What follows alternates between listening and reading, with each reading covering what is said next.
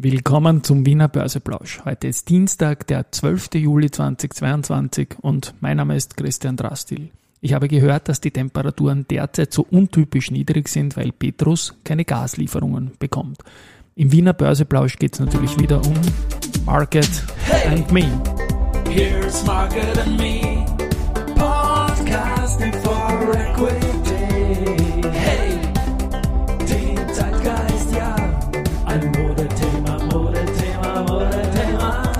Börse als Modethema und die Juli-Folgen des Wiener Börseplausch sind präsentiert von Wienerberger und Bank 99.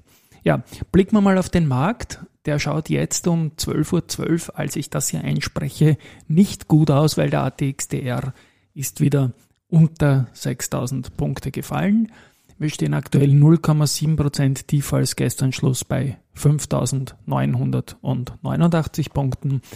Auf der Verliererseite im ATX Prime sehen wir die Semperit mit minus 3,3%, die Zumtobel mit minus 3,2% und die RBI mit minus 2,6%. Das ist auch gleich wieder der Blick auf die beiden Banken, Adico und RBI. Ja, die halten sich beide noch über 10 Euro.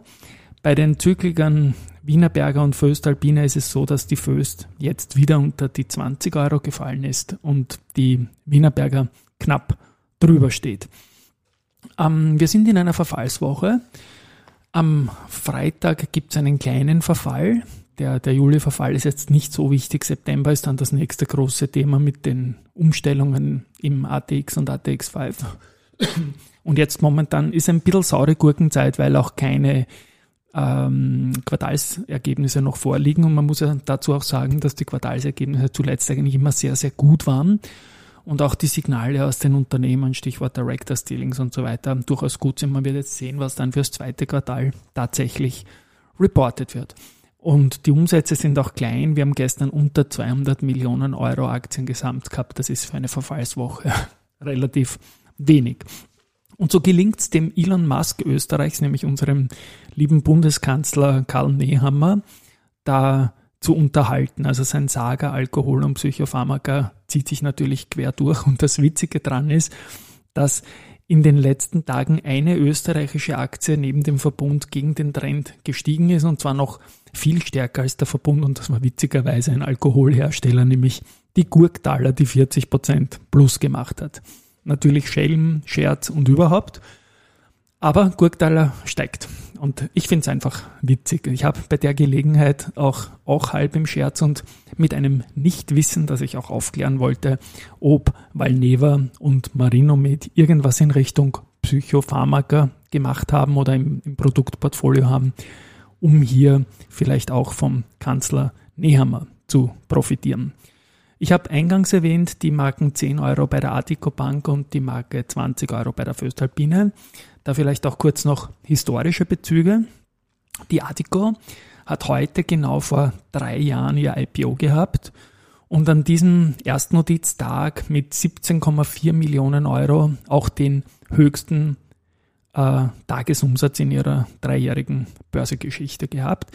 Das ist letztendlich jetzt auch so, dass die Adico die letzte Aktie ist in den ATX Prime, ein IPO, also ein Initial Public Offering.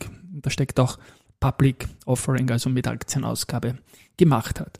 Bei der Föstalpine ist wiederum so, dass die heute vor 15 Jahren mit 66,11 Euro ihr Alltime high hatten. Heute, wie gesagt, unter 20 Euro gefallen. Für unseren Personality-Podcast, den ich jetzt schon angekündigt habe, haben wir jetzt einen tollen Presenting-Partner gewonnen und da geht es um die Management Factory. Vielen Dank dafür äh, Thomas Joel. Mehr in den nächsten Tagen. Also ich freue mich sehr auf diese, auf diese Serie.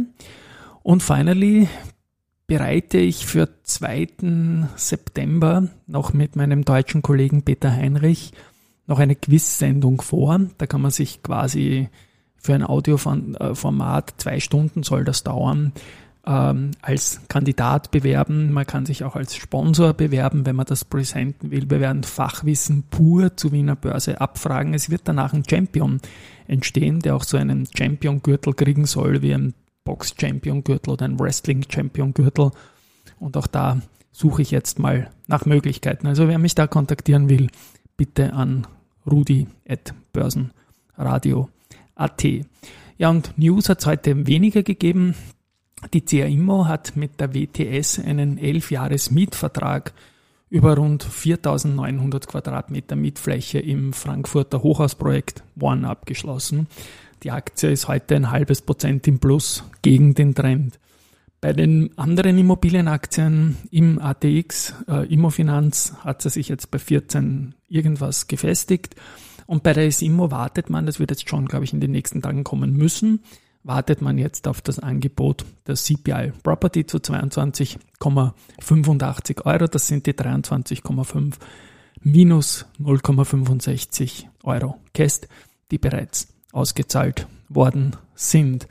Ja, und finally spiele ich das heute leiser, einen Lasertipp, dass man mich dann besser hört und ich mich auch nicht so verhasple, da bin ich dankbar dafür. Research.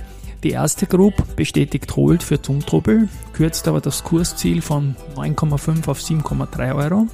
Und die Deutsche Bank bestätigt AMS Osram mit Halten und nimmt das Kursziel von 14 auf 10 Franken zurück. Der Podcast selber ist erstmals jetzt Top 3 sogar in den Apple Podcast Charts und das freut mich, weil er das von deutschen Podcasts dominiert ist und auch in unserem Land Österreich und da mal ein bisschen mitmischen zu können. Macht Spaß. Danke an alle. Tschüss, Baba und bis morgen. Ciao.